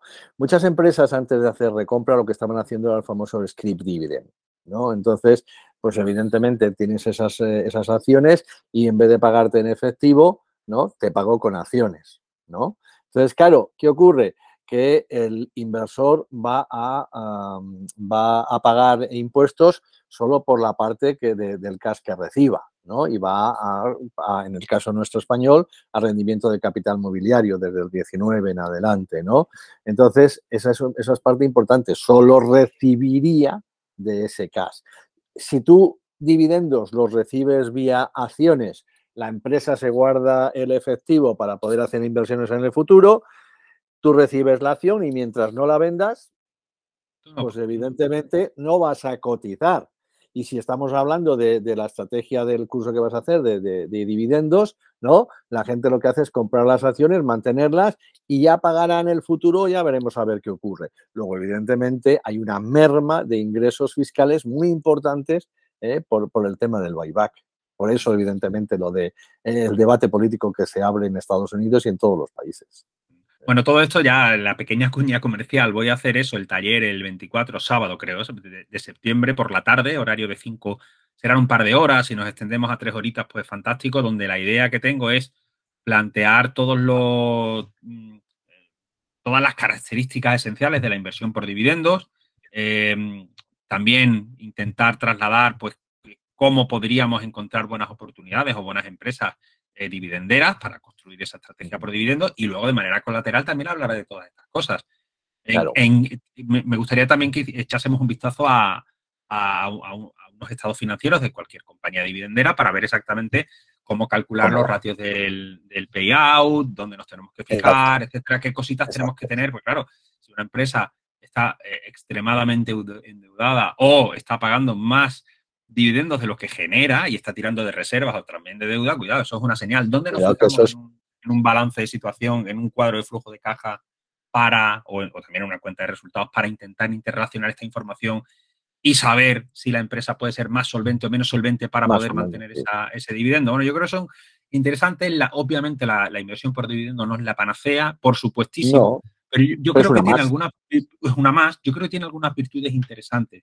Y, mm. últimamente, a raíz del libro de hábitos atómicos, lo intento remarcar mucho y es em, esa, esa gratificación periódica que te da. Me explico. los seres humanos al final actuamos por incentivos y comemos mal porque el, placer que te da comerte un dono o un dulce pues, es inmediato, ¿no? Y nos cuesta mucho hacer deporte porque la gratificación que te da el cuidarse, pues la ves en 80 años, cuando de manera así un poco diluida has vivido 5 años más o 10 años más de los que podrías haber vivido a base de donuts, ¿no? Entonces, la gratificación eh, eh, inmediata es esa zanahoria que te hace ir a un sitio u otro. Y claro, somos al, al final seres eh, emocionales que actuamos por incentivos. Entonces, ¿cuál es el problema de la inversión o uno de los problemas de la inversión? sobre todo este, la de compounding, ¿no? Composición interna en la que yo no veo la gratificación hasta dentro de 20, 20 30 años. claro, siempre que mostramos, mostramos el gráfico de, de Siegel de, las acciones, un, 7 por 6,6% de 1.800 al, al 2.000 y pico, no sé qué. el largo plazo es maravilloso y uno dice, sí, sí, no, no, sí está ahí, los números están ahí pero ostras, tener paciencia de 15, 20 años, 30 años para ver el rendimiento de tu... Y si lo reinvierto todo, ¿dónde está la gracia? ¿no? Cuando claro, no, eh, está bien, hombre, tienes la satisfacción de igual viendo ir tu cuenta, tu Excel o lo que sea, viendo cómo sube, pero cuesta, yo quiero de vez en cuando mi trocito de... Exactamente. Entonces, necesito, dinero para comprarme ese, ese, donut, ¿no? claro, o verlo, o verlo en mi cuenta, ¿no? Aunque luego lo reinvierta, pero ya lo he tenido yo no, pero es que tiene eh, peaje fiscal y pagas lo que tú has hablado, capital mobiliario, un 19, 20, 21%. Ya, ya, pero ese caramelito eh, mucha gente lo necesita, te viene, es la toma, te pago. Y ver que todos los meses o que todo tal te viene eh, flujo de dinero en España, de dividendos. yo creo que hay un tema emocional ahí interesante. Sí, no, no, en el caso de España hemos ido muy de rentas, ¿no? Sí, claro, y además aquí culturalmente total. Culturalmente es muy de rentas y además la gente pues tenía rentas porque en el banco les daban las rentas. Pero ¿qué pasó desde el 2008? Que ya los depósitos estaban remunerados, incluso eh, no llegaron a negativo, que podían casi, bueno, en Japón ya, no, ya no había renta, sí, sí, ya, ya los bancos te daban depósito. El depósito, es que aquí en España hemos sido muy de depósito. Muy de depósito, muy de células hipotecas, o sea, muy de depósito, qué leche, vamos a decirlo. Entonces, claro, cuando el depósito ya no me da dinero, pues ¿qué, qué hago? Pues me voy a la, a, la, a la, inversión por dividendos porque todos los años voy a tener una, una, una rentabilidad del 5%. Esto, precio, bueno, ya veremos a ver qué ocurre. Pero claro, ahora con la subida de, de, de impuestos vuelve el depósito ¿qué va a pasar a toda esa gente de los dividendos? ¿Van a seguir en, el dividendo o se van a ir otra vez al depósito? Claro, de, de, de, hecho, a ver, las entidades financieras poco están tardando ya para empezar a ofrecer productos seguros, garantizados, depósitos sin riesgo, el sin riesgo, sin riesgo, sin riesgo. Que bueno, que hay sí. otro debate que te van a dar un 1, sí. un 2%, la inflación sigue en el 7, por lo tanto, la rentabilidad real seguirá siendo negativa. Pero mucha Pero gente bueno. está viendo ese dinerito en su cuenta, aunque sea incapaz de saber lo que es una rentabilidad eh, real, ¿no? Que, eso es lo que, me, que es lo que me molesta, ¿no? Sí. Pero en España hemos sido muy, muy, muy de depósito y entonces, evidentemente, esa, esa, ese, esa lacra cultural, entre comillas, pues, oye, la estamos pagando. Entonces, yo creo que el dividendo entra dentro de esa, de esa política nuestra. Sí, sí, sí, sin duda no, no, no es la la más, no sé si llamarla eficiente, no, no tiene por qué ser la mejor, pero yo creo que tiene algunas connotaciones positivas para muchos tipos de inversores, eh, ciertamente importante. Y luego al final, si hablamos de factor investing, que tampoco me quiero ir a, que algún día podríamos hablar de factor investing. Sí. De hecho, tengo pendiente uh -huh. hacer algún taller de, de, ese estilo, introducción al factor investing, etcétera. Pero bueno, uh -huh. el dividendo al final también es un factor que, que aporta cierto sí. premium con sí. volatilidad menor, porque al final suelen ser empresas muy sólidas, muy vacas lecheras, con una vacas base de, sí. con una base de inversores pues muy centrados en los dividendos. Entonces, la volatilidad no es la misma que una small cap, una tecnológica claro, o una farmacéutica. Claro. Entonces, bueno, ya, no, no, no. Tiene, tiene Hay, la mayoría de ellas pues no son growth, son value puro, ¿no? Eh, y, y, tampoco están mucho por la investigación, ¿no? Ni el desarrollo.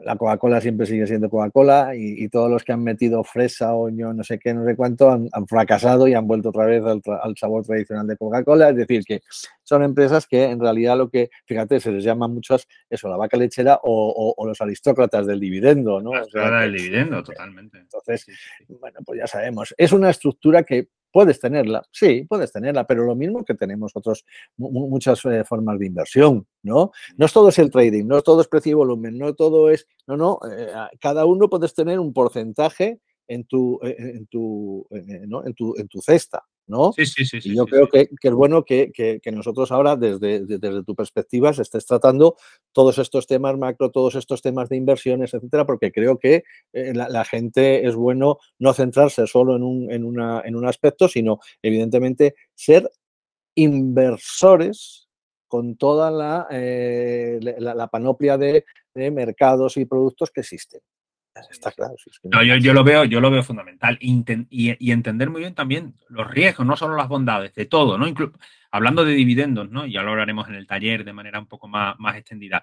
Pero existe riesgo de deterioro del, del activo subyacente. Sí. ¿no? Muchos, sí. muchos, dividenderos dicen, no, a mí solo me importa el, el, dividendo, ¿no? El porcentaje de dividendo, el dividendo, el dividendo. Bueno, a ver, bien, efectivamente, no te importa tanto el valor del activo subyacente, llevándolo a un piso, ¿no? Un apartamento. Tú, tú, lo que quieres es la renta de tu inquilino todos los meses, dependientemente de que coyunturalmente el piso baje de precio en el mercado o suba y tal, ¿no? Lo que pasa es que el mercado mobiliario, es decir, las acciones de empresas frente al inmobiliario, es muchísimo más dinámico. Está mucho más expuesto a los riesgos de la competencia.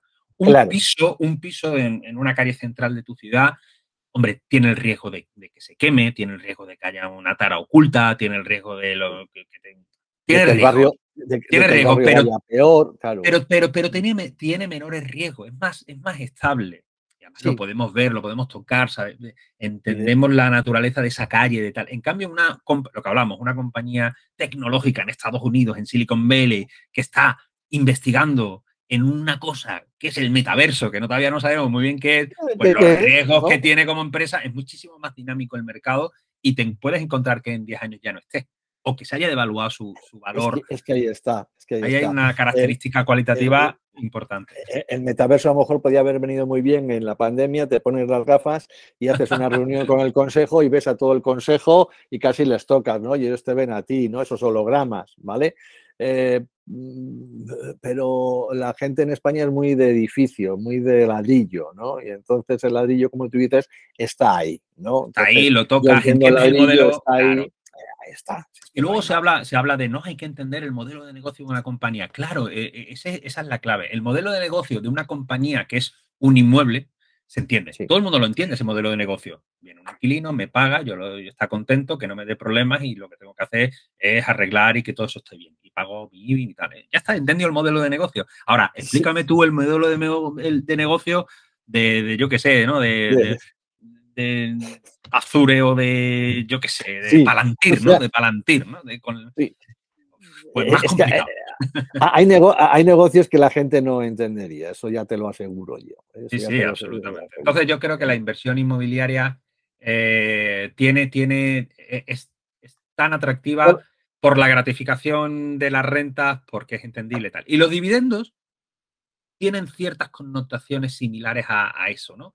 Te da rentas periódicas. Tengo mis rentas y ya. No son inmuebles, exentos de cualquier riesgo, pero son empresas ya muy sólidas, con lo que hablamos, una Coca-Cola, que no te va a cambiar mucho el producto, que no sé qué, que tiene crecimiento de dos, tres puntos más que la inflación en general.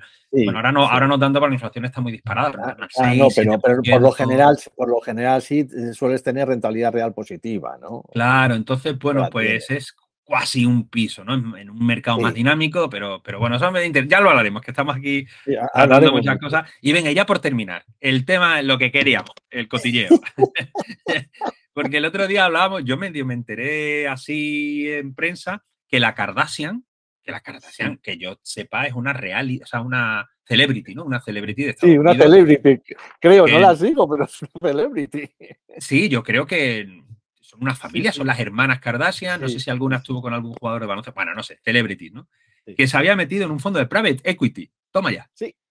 a ver, pues cuéntame la noticia, que creo que las has investigado un poquito más y yo me he quedado en la superficie, pero digo, joder, aquí ya el que, el que no tiene un private equity no es nadie, vamos. No es nadie, no es nadie, no es nadie. Y fíjate, y fíjate que esto del private equity me lleva eh, a, otra, a otra manera de invertir, ¿no? Como son las, son, es la, eh, las finanzas eh, hoy el, el, el ¿no? El, ah, el. Activos intangibles. ¿eh? activos, eh, eh, eso, inversiones alternativas, ¿no? ¿Eh? Esas inversiones alternativas que, fíjate, una de las, una de las inversiones alternativas son los es decir, los, los, los, activos ya sea para empresas o para oficinas o para pisos, ¿no? Los hedge funds, porque puedes hacer compra de corto y a largo, no estás haciendo solo posiciones long, sino que puedes tener eh, posiciones long short, ¿no? El private equity, ¿eh? Y luego, bueno, hay también productos estructurados que pues, se pueden hacer derivados de créditos. Pero fíjate que todo incluso lo que hemos hablado de, ladrillo está dentro de estos cuatro tipos de inversión alternativa. Entonces, claro, las Kardashian son celebrities. Está, eh, su padre es verdad que era abogado y fue uno de los abogados de OJ Simpson. Pero según mi hijo, eh, la Kardashian fue famosa por otro tipo de, vídeos, ¿no? Que, ¿no? que no viene al caso, ¿no? Entonces, claro, tienen no me acuerdo si son tres millones y pico de seguidores en internet, en, Instagram.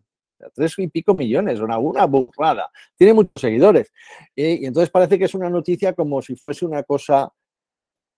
o sea, esta gente tiene tanto dinero, tiene tanto dinero, que lo que están haciendo es posiciones en inversiones alternativas y en nuevos negocios. Pero no es la única. O sea, eh, las Kardashians ha hecho ahora su, es el Sky, el SKKY Partners, ¿no? Si tú te metes en la página, es una página gris donde pone solo lo, de las, eh, el SKKY, que debe ser lo de Kardashian, ¿no? Kim Kardashian, supongo que sea la KK, y no puedes entrar a nada, es decir, como en casi todas estas empresas de, ¿no? de inversión. ¿Qué es lo que ha hecho? Pues va a hacer un fondo de private equity junto con un eh, junto con un gestor que lo fue de Carlyle. Luego hablaremos de las 10 empresas más interesantes del, private equity aquí, ¿no? Pero si escarbamos un poco, resulta que no son los únicos, no son los únicos. Leonardo DiCaprio, eh, pues hizo inversiones eh, que una de ellas nos afecta a nosotros porque quería montar una fábrica en Cáceres de diamantes no, no, naturales, sino diamantes artificiales, ¿no? ¿Eh? Pero ya no solo eso, sino Aston Kurnetz, Whitney Paltrow, ¿no? Es decir, que tienen ropa, o sea, tienen muchas firmas, todo, casi todo de equity, de, private equity. Y ahora vamos a hablar del private equity un poquitín. Pero Serena Williams, Serena Williams, que todos hemos visto, que ha hecho su, su, su, eh, gran maravilla de ganar un, partido ¿no? en, en, Open, luego con su hermana fue fatal en dobles, pero Serena Williams tiene Serena Ventures. Serena Ventures eh, es, una, es una empresa que en el mes de marzo hizo una, ya, hizo una, una, ronda de, capitalización y consiguió 111 millones, o sea, que, no es poco, ¿no? Eh, y lo que está haciendo es invertir en más de 50 empresas con un valor total de mercado de 14 billones. Las empresas a las que está cotizando tienen un, valor de mercado de 14 billones. Muchas de estas empresas no son listadas. Muchas de estas empresas no son listadas. están fuera del mercado. Claro, claro. Y esa es una de las ventajas, lo mismo que estábamos hablando ahora, de que en, el caso de las acciones, pues tú estás siempre en posiciones long, normalmente no estás en posiciones cortas, ¿no? Pues entonces, claro, si te va muy mal y la, y la gente cae, esos fondos de, esos fondos de acumulación, pues caen lo que cae el mercado. Te puedes defender cambiando las, tus carteras para ser un poquitín más defensivas, pero el mercado se la, pega un 30 y a lo mejor tu, cartera se la pega un 15.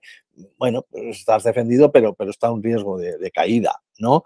Eh, eh, en el caso de los hedge funds, pues haces long short, ¿no? Entonces puedes hacer posiciones cortas y largas. Eh, aquí lo que se trata es de meterse en el, private equity, que tampoco tenga una definición muy, muy, muy, muy definida, ¿no? Muy definida, pero una de las más famosas es del 2008, que dice que Venture Capital son las inversiones que se hacen en las empresas que atraviesan etapas, por ejemplo, semilla, son empresas que, que inviertes cuando tienes una idea, ¿no? Estamos hablando de las startups, que antes hemos hablado de las startups en Estados Unidos, estas que están creciendo. Esas startups ya tienen, ya están pidiendo dinero a los fondos de private equity para que tomen parte de su capital, ¿no? Porque ya han tenido una idea, ya tienen un producto, ya tienen algunas ventas, pero necesitan eso, ese apoyo financiero para poder crecer, ¿no? Y entonces están estos fondos de private equity, lo que hacen es posicionarse comprando una parte eh, importante en muchos casos de, de las acciones ¿no? de esta empresa o de una empresa que está así para luego sacarla al mercado. Están las de recientes creación, las early, las stage, que ya están algunas en, eh, eh, listadas, pero no, no normal. Y luego hay otro tipo de private equity que es la fase de expansión, que es lo que yo estaba haciendo más últimamente. O sea, estaba escogiendo empresas que ya tienen una cierta trayectoria, que tienen una, mala gestión y entonces lo que haces es tomas parte o una, parte importante de la que tú vas a tomar la gestión, vas a tomar el control, vas a desentar todo aquello, ¿no? Para que evidentemente puedas servir. Luego, e, evidentemente, el Venture Capital, eh, esas encontrarás mil definiciones, ¿no? ¿Eh? Pero yo te quiero hacer una distinción entre el Venture Capital y el Private Equity para cuando se vean las noticias que veamos cómo puede ser. O sea, estas que te acabo de nombrar, la de semilla, la de startup, el early stage, el, expansion stage y, y la reestructuración, pues son Venture Capital. ¿no? Y ya que hacemos, eh, nos metemos en el private equity, que el private equity ya serían inversiones hechas en compañías que ya poseen ingresos recurrentes, ¿no? Que tienen un producto bien definido y que tienen un número importante de clientes. Entonces, a grandes rasgos, a grandes rasgos, eso podría ser el Venture Capital y el Private Equity. Si te das cuenta, el nombre que te he dado de, de Serena es Serena Ventures, es decir, Venture Capital puro y duro, ¿no? En el caso de, de la, en el caso de la de Kardashian, pues se va a meter en consumer, en media, en media private, es decir, cuando hablamos de private es no listada, ¿no? En, empresas de, media que no están listados y en, y en empresas de, equity, es decir, empresas que ya tienen otras, eh, ya empresas, ya tienen empresas en sus, esto, es decir, lo que haces es fortalecer el fondos de inversión, ¿no? Metes eh, más dinero en esos fondos que ya han comprado participaciones, ¿no? Entonces, eh, todos este tipo de, de gente en el caso de Gwyneth, Paltrow, tiene firmas de ropa de niños, tiene producto de tox, es decir, son empresas que no están listadas, son empresas de amplia masa, como, como, como, te acabo de decir, como te acabo de decir, es que ya tienen un producto, ya tienen unos clientes importantes y lo que ellos es tomar posiciones, ¿no? Entonces, la ventaja que tiene esta gente es que que tiene muchos seguidores y que son capaces de invertir en este tipo de cosas sin conocer lo que hay, ¿no? Sí, yo, yo, por, terminar de, entender este concepto de private equity, a ver si estoy un poco también en lo, correcto. Yo al final private equity, eh, separándolo de venture capital, lo entiendo como al final intentar acceder a, inversiones de, cualquier estilo, inmobiliarias, de consumo, de lo que da igual, el sector, pero a inversiones que por el hecho de estar fuera del mercado regulado hay más posibilidad de arbitraje. Y, y, hay un inversor arbitra pues con situaciones especiales, empresas que estén muy mal o que estén ya con un negocio consolidado, pero que puedan ser mm. explotadas, que puedas incluso intervenir en el consejo de administración. Y estaba pensando en una operación de private equity eh, que ha sido relativamente reciente y que a todo el mundo le, sonará, que ha sido la de la Liga Española con CVC Capital. Al final es una operación de lo que tú hablas, un producto en este caso ya, ya testado en el mercado, que es la Liga, que es el fútbol. No, es un venture capital, pero está fuera del mercado. La Liga como tal no cotiza. No puede, Cualquier inversor no puede comprar acciones de la Liga, pero viene un fondo de private equity con capacidad de negociar de negociar. Estamos, expresamente, hablando de muchos millones, ¿eh? Muchos millones, sobre la, compra de determinado porcentaje de ese negocio o participar de cualquier eh, eh, forma que, se, bueno, que se pacte. Claro, el private equity yo creo que da mucha más posibilidad de, arbitraje, por tanto creo que ahí en términos de descorrelación además con, con inversores más tradicionales es, brutal. Hace no mucho hablaba de que en periodos en periodos como los actuales de alta inflación y, altos tipos de interés, un activo, una clase de activos que descorrelaciona muy bien con, las principales clases de activos es el, inmobiliario, el rate, pero no el de los mercados regulados, sino el private equity, porque ahí es donde realmente es donde vas a encontrar. ¿no? Em, pensaba, por ejemplo, también en las famosas estrategias de, la, de las EV Portfolio, de lo que son las, universidades de Harvard y Yale, eh, las universidades americanas, para el que no lo sepa, tienen una parte de, su financiación, la hacen con, la gestión de su propio capital y tienen un equipo encargado para eh, ese dinero, intentar rentabilizarlo y con eso tienen una financiación con el que llevan a cabo su, empresa, en este caso la universidad, que tiene un etcétera, ¿no? La, famosa, la famosa rumba viene de un, de un estudio de, un proyecto del, del NIT, o sea que... Ah, la, rumba, la... sí, sí, el, aspirador rumba viene, de, ahí. de, ah, un proyecto que, salió, pues alguien que le dijo, optimízame, me parece que el proyecto era optimizar eh, o habían encontrado una forma de optimizar cómo llegar a un rectángulo o, varios, eh, varias figuras y entonces de ahí pues salió una, semilla porque tienen, tienen, como tú bien dices, eh, el NIT y todas estas tienen eh, empresas, o sea, tienen incubadoras de empresas, ¿no? Sí, pero, pero en este caso el, tema de la, de la, gestión del patrimonio de las universidades de Harvard y Yale no iría tanto con... No, no por la, parte emprendedora, sino evidentemente la estructura de capital de, cómo, de, su presupuestario, exactamente. Brutal en el caso de Harvard y Yale, que son brutales, pues evidentemente descorrelacionan del mercado y se van a más largo plazo porque además son, de ahí mantienen sus, sus, altos estándares. ¿no? Harvard y Yale, una de, creo que tienen rentabilidades de más del 15% anualizado durante un montón de años. O sea, extraordinario, brutal. Pero claro, la clave, hay un libro muy bueno eh, que es eh, precisamente EV Portfolio, donde gran parte de la explicación de esa rentabilidad tan elevada y la de la baja volatilidad, que eso te lo da la descorrelación, es precisamente la capacidad que tienen ellos de inversión con private, en private equity. Claro, sí, fuera, fuera de la mano del, inversor retail, ¿no? Entonces, claro, las Kardashian y toda esta gente, yo entiendo que se meten en ese negocio con socios de referencia. Estoy leyendo que la Kardashian tiene un, socio que se llama Jay Simon, James Seymour, que es el que, fue el gestor de, que ha sido gestor de Carlyle, ¿no? Y que estuvo trabajando y tenía empresas como Beats, Beats by Dr. Dre, Vogue, McDonald's China, Moncler, o sea, son empresas ya que, saben, claro. claro, evidentemente son, son empresas. Hay 10 empresas, hay 10 empresas por ahí, pues me imagino que la gente conocerá KKR, que será una de las más famosas que pueda conocer, o Blackstone, ¿no? O CVC Capital, como acabo de decir, o, o Carlyle, ¿no? ¿Eh? Luego hay algunas menos conocidas como Zoma Bravo, EQT, Vista Equity Partners, ¿no? que esas ya son menos, menos conocidas y mucho más específicas. Eh, las palancas del Barcelona este año, Entonces, bueno, pues eh, es decir, se están haciendo muchísimas cosas. Fondos de inversión sobre futbolistas, fondos de inversión sobre deportistas. Es decir, que lo que tú estás intentando hacer es no estar, sea, estar realmente descorrelacionado, porque eh, si te metes en un fondo de inversión es mercado puro, aunque quieras coger y diversificar entre, no sé, pues entre healthcare y yo qué sé, y cíclicas, pero sigue estando en la bolsa sigues estando en la bolsa, sigues teniendo riesgo país de la bolsa, sigues teniendo ese, mismo riesgo. Pero si tú te vas a eso, a un fondo de un atleta, ya me contarás con qué tiene que ver. No tiene que ver absolutamente con nada, ¿no?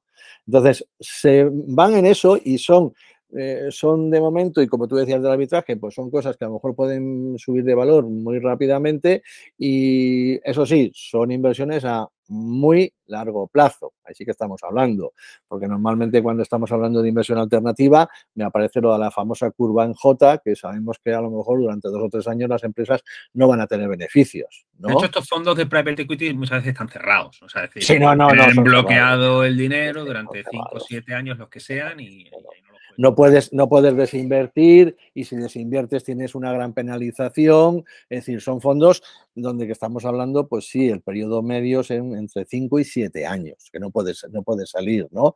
evidentemente le estás dando a la empresa pues esos dos o tres años de los que van a pasar problemas porque están en las fases de investigaciones y todavía no han salido. Entonces estás admitiendo que hay, eh, o cuando estás haciendo una reestructuración, pues sabes que eh, tú no vas a reestructurar la deuda en un año, tú no vas a reestructurar el personal en un año, tú no vas a, reestructurar eh, las divisiones de las empresas en un año, ¿no? ni en dos. Entonces, bueno, pues asumes que hay dos o tres años de, pérdidas para luego ir hacia, ir hacia adelante.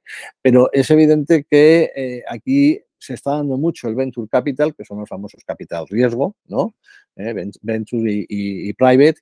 Y lo que estás haciendo, pues es de otra forma, sí, me, sí, hombre, muy, muy duro, pero invertir en el ladrillo o en otras cosas de otra manera, ¿no? Eh, y, salirte de la bolsa, y salirte de la bolsa, ¿no? No, no, absolutamente. Yo creo que al final la bolsa, bueno, tiene una, oportunidades extraordinarias, pero lo que tú decías, al final, en cuanto empiezas a diversificar, Em, estás muy con, el mercado, ¿no?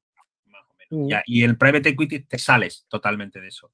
Ahí sí que mm. realmente puedes, pero claro, no, no, no es fácil porque necesitas mucho capital, no son fondos abiertos al inversor particular, etcétera. Y claro. Estamos, perdón, estamos hablando de que aquí necesitamos. Y hay cosas muy curiosas. Uy, disculpa que estaba tomando agua. Hay cosas muy curiosas. Yo, por ejemplo, conozco una ronda de financiación en una empresa pequeña en Estados Unidos que la persona quería solo, con, con medio millón me, servía, ¿no? ¿Eh? Y entonces fue a un banco, le entendieron la idea, les gustó la idea y entonces le dice, ¿cuánto pide? El medio millón. Dice, no te lo doy. Es como que no, si me estás diciendo que el proyecto es bueno, que el producto es bueno. Dice, no, no, te doy un millón. Yo te doy un millón. Medio millón no. Porque si yo te doy medio millón ¿eh? y dentro de nada me vienes otra vez a pedir dinero porque estás teniendo tensiones de tesorería, etcétera, pues no he arreglado nada. Prefiero darte millón, millón y algo, ¿no? Y luego ya me lo, y luego ya me resaciré de él. ¿Vale?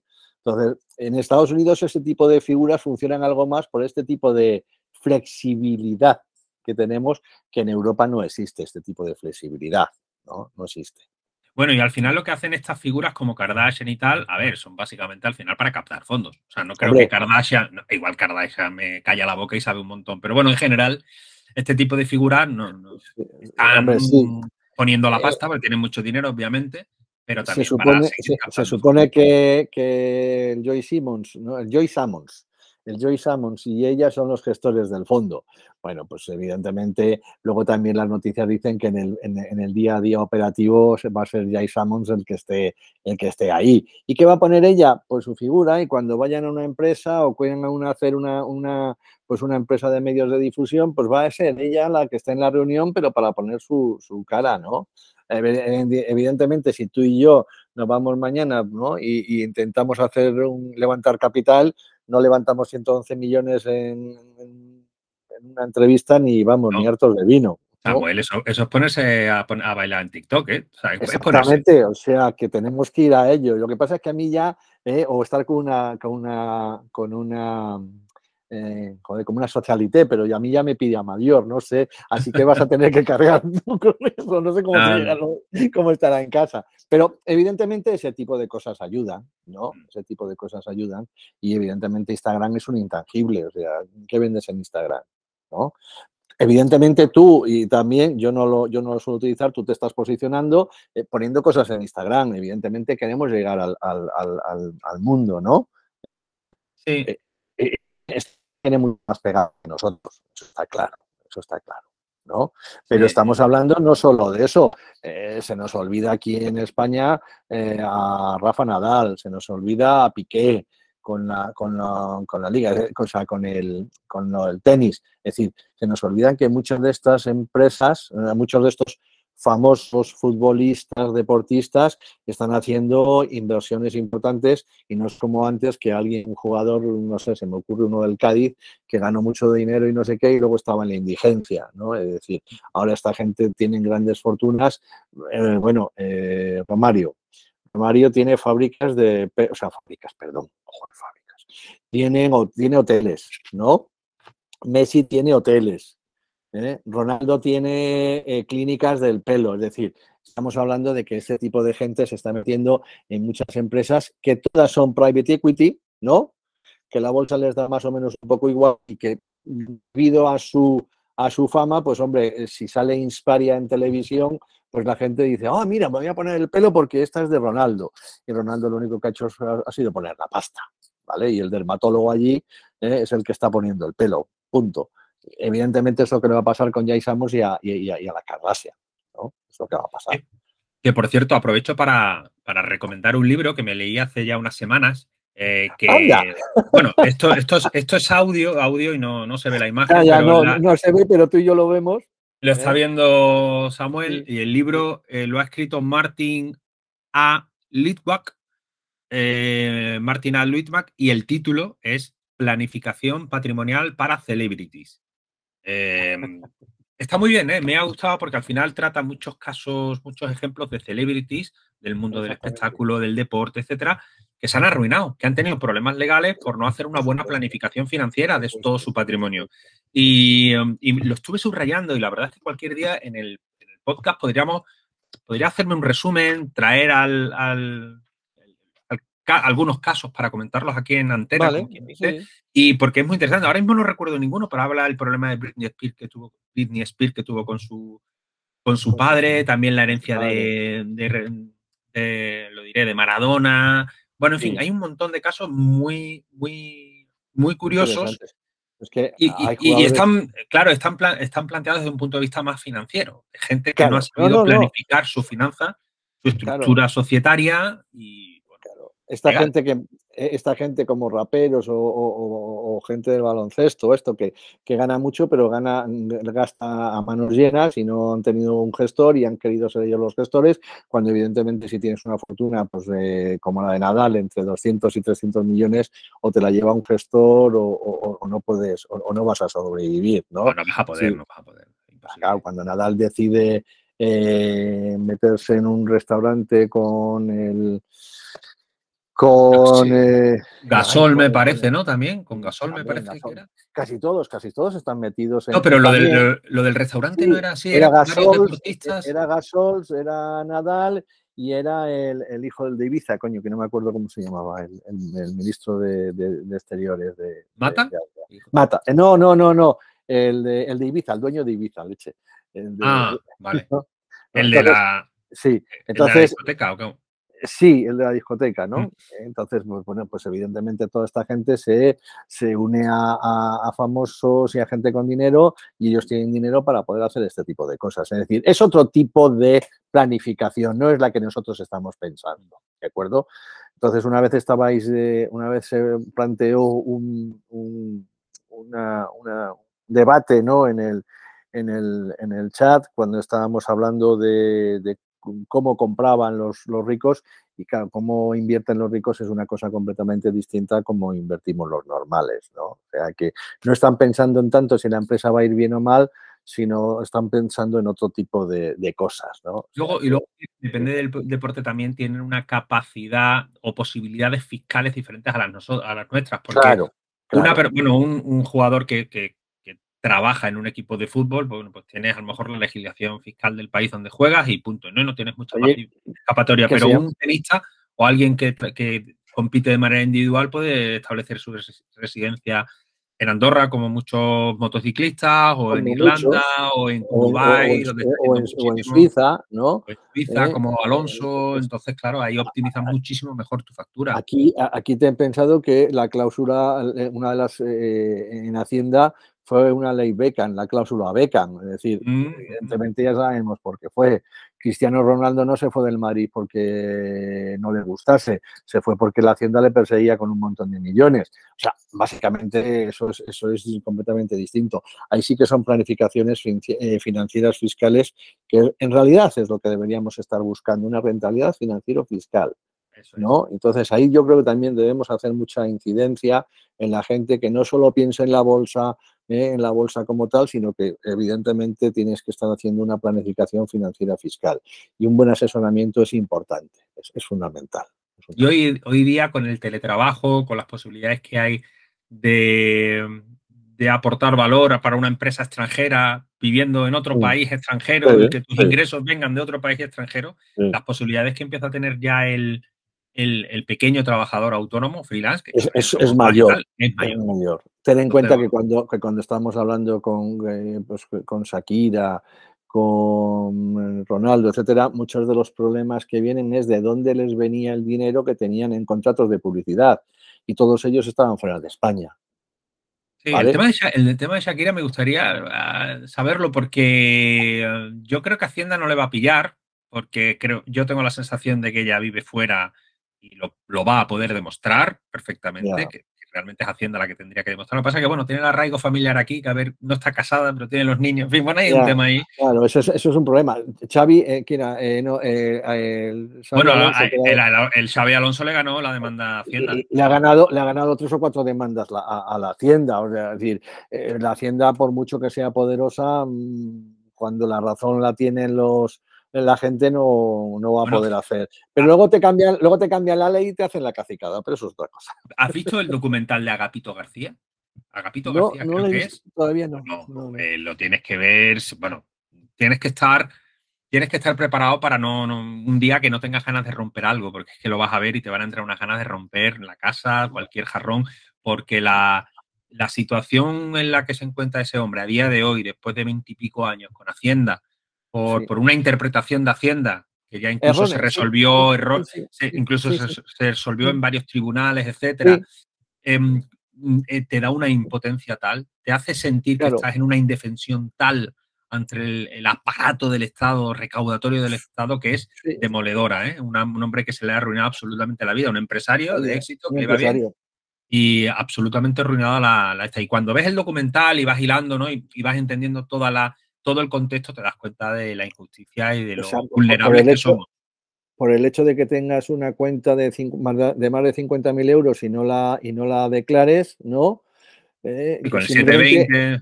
Sí, que es un, mero, es un mero documento estadístico, que no es más, ¿no? Y las sanciones que te ponen son tres o cuatro veces lo, que tienes. Dices, hombre, mira, por favor. Entonces, fíjate que se sigue eh, uniendo a todo lo que estábamos hablando al principio de la charla. El, el, documental, que lo recomiendo de verdad, es, se llama Hechos Probados. Hechos Probados, de Agapito García, que ese es el nombre del principal moroso, así es, la lista de morosos, que sale dentro de, la, de lo que suele publicar eh, Hacienda. Y que yo sepa, a día de hoy la, lo emite idealista.com eh, de forma eh, gratuita. No sé si, creo que lo iba a tener hasta cierta fecha, no sé si lo habrá quitado ya, Igual en el futuro hay que buscarlo de manera pirata, lo que sea, pero bueno, seguramente, seguramente sea fácil de encontrar porque, porque, ahora mismo está público, estaba publicado hace pocas semanas y se llama Hechos Probados. Es un documental. Un tanto lento, hay que verlo, hay que ir poco a poco procesando la historia, y, pero al final mm, uno cada vez va más abrumado por, por lo que es Hacienda y su fuerza que tiene la fuerza que tienen, evidentemente. puede, porque tienen recursos ilimitados absolutos para... para e, ese, es el, ese es el problema. Pero, pero también es verdad que tienen recursos ilimitados, pero una fortuna tiene recursos también ilimitados para coger y con un clip yo me cojo, me voy mañana a Suiza, ¿no? Y estoy allí viviendo y ahora a ver, ¿quién me persigue? E, ese es el tema. El, error, entre comillas, no error, ¿no? Porque al final se trata de una cosa de principios, ¿no? yo creo que él, desde ese punto de vista, este, este, hombre no tiene ningún error, al revés, lo que tiene son principios, ¿no? Pero el error, entre comillas, que se me entienda, fue no irse. Yo cago en España, pues me voy a, Suiza, me voy a Irlanda, me voy que le den. ya está. Pasa que, bueno, él dentro de lo que cabe, pues dice, yo soy español, yo no tengo nada que ocultar y yo quiero aclarar esto y defender mis derechos. Muchas veces, muchas veces ocurre eso. O sea, yo creo que no soy culpable, pero al final la cosa se va enmarañando, se va enmarañando, se va haciendo una bola de nieve y al final la cosa, la, cosa detrae en, cosas graves. Bueno, ahí está. Eh, vedlo, ved, el, el, documental que está, muy bien, os, vais a, os va a dar mucha rabia, pero voy a comentarme. Bueno, a ver, habíamos planificado un programa de una hora, al final no hemos ido a... Sí.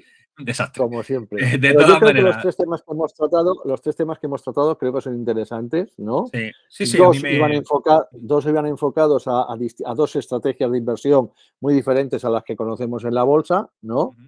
Y luego el otro, el de los tipos de interés, el que no solo es una subida de tipos de interés, sino todo lo que lleva ¿eh? y desde el punto de macro cómo puede afectar a las empresas. O sea, que creo que es bastante interesante.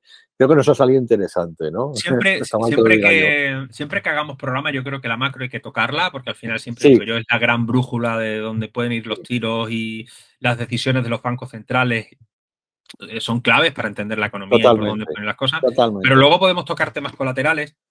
Y este podría ser uno. Ese puede ser uno. algún cotilleo de planificación de celebrities. Sí, sí.